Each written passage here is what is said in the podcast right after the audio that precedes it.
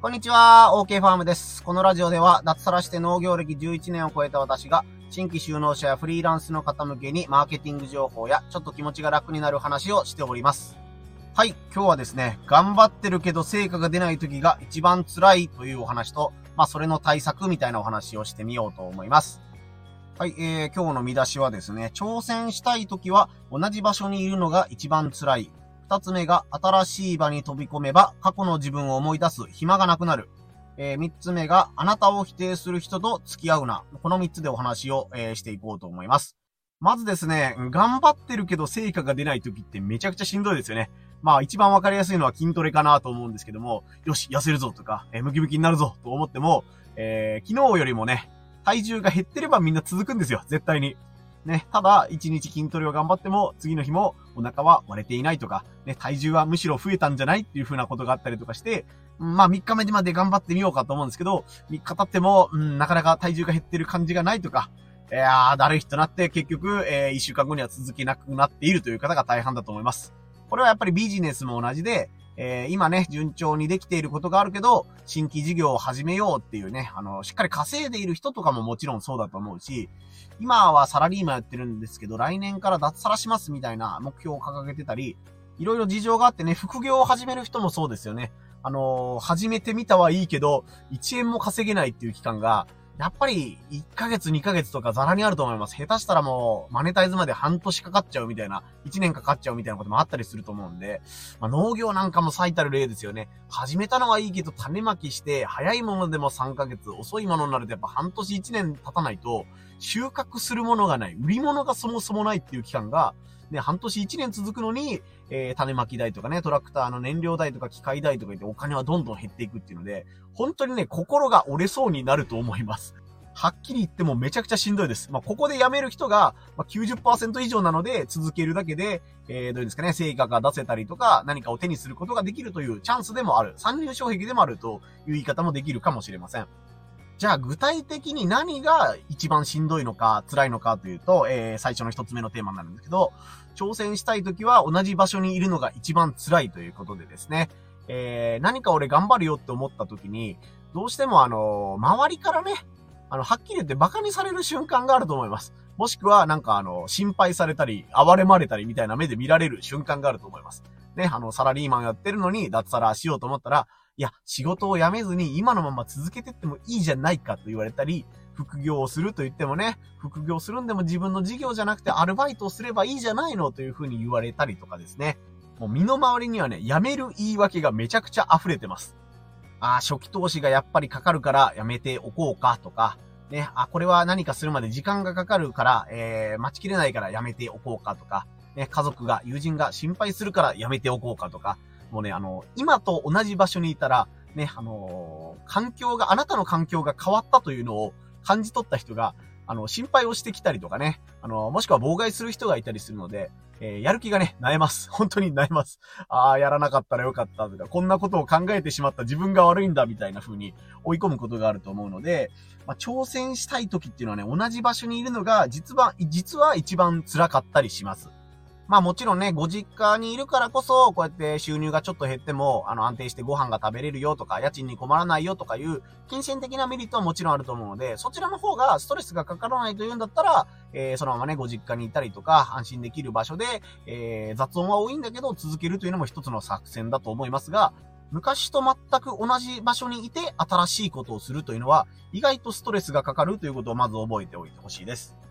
はい、二つ目が、新しい場に飛び込めば、過去の自分を思い出す暇がなくなるです。えー、これはね、例として何がいいかなと思ったんですけど、一番は留学とかね、ホームステイとか行って海外に行ったようなことをイメージしてもらうのが分かりやすいかなと思います。まあね、語学留学がしたいとか、現地に行って何か勉強したいと思って、えー、まあ、英語がペラペラな人でやろうとなかろうと、まあね、全然喋れなくて行くっていう人もいれば、しっかり勉強してから行くみたいな人もいると思いますけど、やっぱり英語を勉強したいんなら、もう英語のね、あの、当たり前にある環境に行くのが一番強いわけですよ。ね、英会話教室みたいなのがあったり、最近だったらね、ズームでこう、なんていうんですか、海外の人と話したりするみたいなサービスもあったりしますけど、もう英語しか話せない環境みたいなところに自分を突っ込めばいいんですよ。そしたら、やっぱりね、あの、そこで英語を話さざるを得ないから上手になるっていうのは、これは皆さん本当に分かりやすいというかね、あの、あ、そりゃそうでしょ、英語上手になるよ、みたいな感じで理解してもらいやすいと思います。これと同じことを、まあビジネスでもやるのが、やっぱり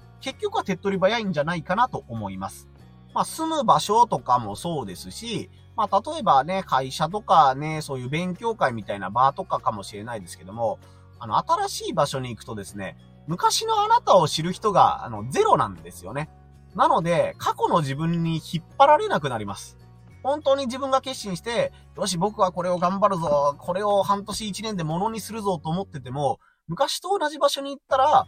お前って相変わらず三日坊主だよね、みたいな感じでこうね、過去の自分がやってきた、ね、しょうもないこととか、ね、黒歴史みたいなのが、どうしても垣間見えるんですよね。自分で思い出すこともあれば、周りの人から、お前昔から変わらんよなーみたいな感じで、ポッと一言言われるだけで、ああ、やっぱり俺ダメだなっていう風に思ったりとか、ね、あの、ああ、やっても無駄か、みたいな感じになって、前と同じか、みたいな感じで、えー、諦めやすい環境になると思います。それが新しい環境にね、あの場所を移したりとか、新しい人とだけ会うようにすれば、もう今時点での自分の決意だけ見てくれるんですよね。僕は過去にこういう、こうこうこうこうこうこうこういう人生を歩んできてっていうところパッとなしにして、僕は今これがやりたいんですというところだけをスタート地点であなたのことを見てくれる人が増えるはずです。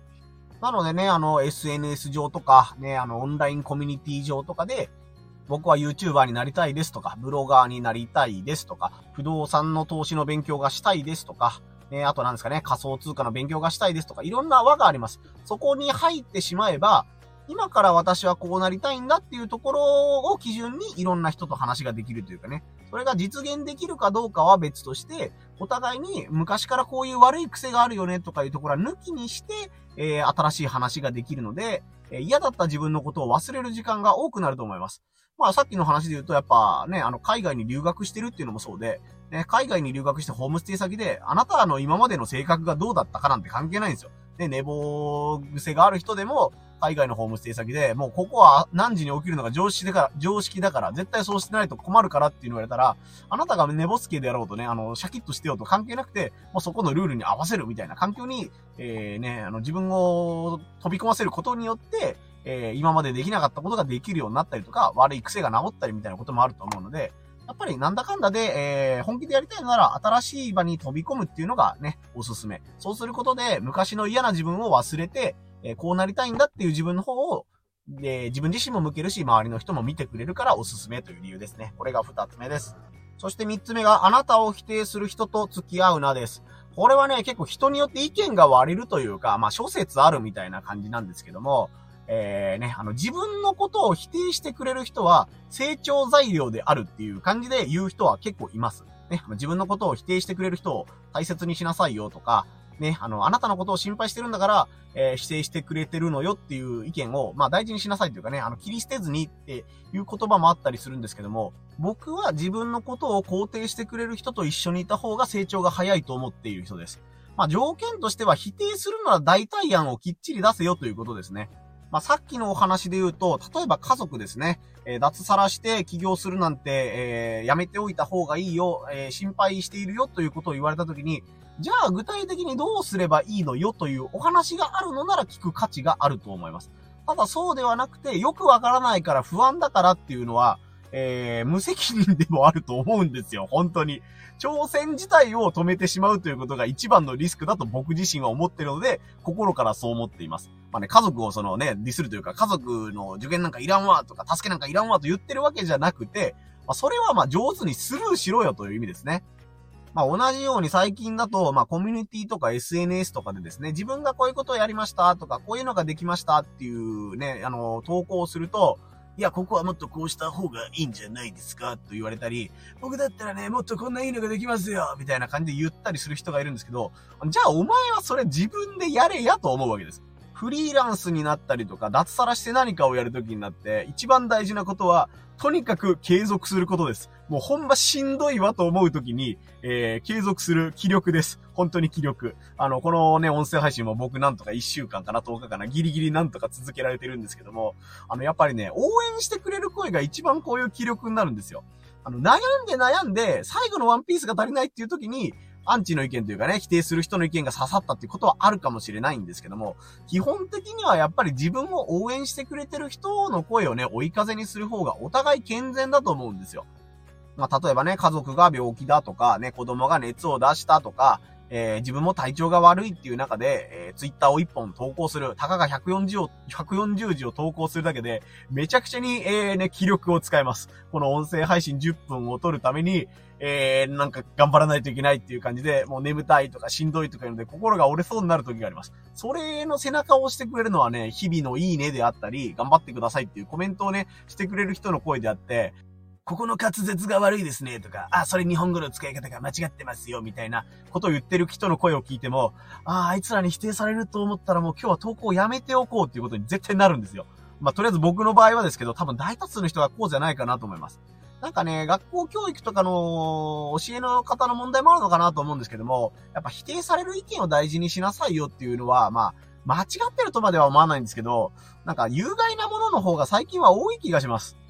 アンチはね、どこまで行ってもアンチなんで、あの、足りん、さっきの話言ったら僕が滑舌、滑舌が良くなったところで、うわ、滑舌が良くなりましたねとは言わずに、いやでも今度はここが気になりますね、みたいな感じで、あの、人のやってることに、あの、あね、あの、文句をつけて、暇つぶしをしてる人なんですよ。なので、その人たちのことを向いて発信しても、その人は決してファンにはならないし、まあ、もっとあの現実的な言い方をしたら、その文句を言ってる人はね、あなたの商品を買ってくれるお客さんではありません。俗に言う、やじ馬です。やじ馬で、いい評価で周りの人を巻き込んでくれるやじ馬ならいいんですけど、ね、火事の現場に行って、ね、火事の現場に油を注ぐようなやじ馬です。その人とは付き合っていてもいいことがありません。なので、話を聞くどころではなく、場合によってはミュートしたりブロックしたりして、防ぐのがむしろ有効というかね、お互いの時間の無駄にならない、みたいなことだと思いますので、まあ、あなたを否定する人と付き合うなという表現を最初にね、させてもらったんですけども、そっちを見ない方がいいです。繰り返しになりますが、お互い時間の無駄。その人はやじ馬。あなたの商品を買うことは絶対にありません。本当に。文句言ってる人で商品買った、買う人がいたら、なんで買ったんですかってむしろ教えてほしいです。まあ、もし買うことがあったら、商品に今度クレームを付け出して、これは微妙な商品でした、みたいなことを言ったりすると思うので、えー、ね、これはまた別の回で、えー、放送というかね、解説しようと思うんですけども、あなたの商品を SNS で売るなら、売っていい人と売ってはいけない人っていうのが絶対にいます。あの、たくさん売れればいいから誰にでも買ってっていうやり方をすると、俗に言う炎上したりとか、そのアンチによる、なんかね、あの、嫌がらせ攻撃みたいなのにあってしまうので、売る人は最低限こちらで、えー、なんですかね、ふるいにかけましょう、フィルターにかけましょうというのが、最近の SNS マーケティングの鉄板になってますので、えー、まあね、あのー、ちょっと話が脱線しちゃいましたけど、えー、あなたを否定する人とは付き合うな。なぜなら、あなたのお客さんにはならないかな、ということで、応援してくれる人にもならないかな、ということで、えー、今回のね、お話を締めさせてもらおうと思います。まあ、まとめで振り返りをすると、挑戦したい時は同じ場所に行くのが一番辛いよっていうのと、えー、それに並行して、新しい場所に飛び込んだら、えー、過去の自分を思い出す暇がなくなるので、えー、ね、あの、行きたい方向とかやりたいことに向かって、えー、意識を集中させれるよというお話。そして、あなたの否定する人と付き合ってもいいことがないよというお話で今日はお届けしました。はい、以下宣伝と雑談タイムなんですけどね。あ、とりあえずあの、こんな感じで音声配信とね、あのー、ツイッターとかでこういう情報発信してますので、ぜひフォローよろしくお願いします。はい、つい先ほどですね、あの余談になるんですけど、あの、昨日放送した年収というパワーワードで、あの、後頭部をボコボコに殴られた話みたいな 放送回を聞いた私の友人から電話がありまして、まあその大学の友達と飲んだよっていう話で、まあ簡単に言うと僕の年収が低いから僕の話が理解されなかったっていうお話をしたんですけども、その放送を聞いた一緒に飲んでた友人から電話がかかってきて、めちゃくちゃ面白白かったよっていうか、お前こんなこと考えてたんだねって言って、やるねみたいな感じで、ちょっとあの見返してというか、あの、まあもうちょっと俺もあのね、あの、僕はフリーランスで彼はサラリーマンっていう感じで立場が違うので、やっぱなかなか理解できるね、分野が、えー、違うというか、少ない、共感できる部分が少なかったかもしれないんですけど、昨日の放送は共感できる部分が多かったりして面白かったっていう、えー、電話をね、さっきもらいましたんで、ちょっと、あ、ちょっとでも通じてもらえたんならよかったっていうのと、まあ、あの、そうですね、あの、しっかりやっぱり稼いで、えー、彼をいい意味でね、見返せるようにしたいなっていうふうに思った今日この頃です。興味があったらですね、あの、僕のプロフィール欄から昨日の放送で、え、年収というね、パワーワードでボコボコにされた話みたいな投稿会があると思いますので、そちらもぜひ見てみてください。ちょっとね、熱く語りすぎてね、20分超えになってると思うんですけども、まあ今から脱サラしたいよっていう人とかは、なんかその家族を心配させないためにどうすればいいかみたいなね、ノウハウみたいなものも、えー、載ってると思いますので、結構参考になるかなと思いますので、えー、ぜひそちらもお聞きになってみてください。はい、今日も最後までお聞きいただきありがとうございました。以上、OK ファームでした。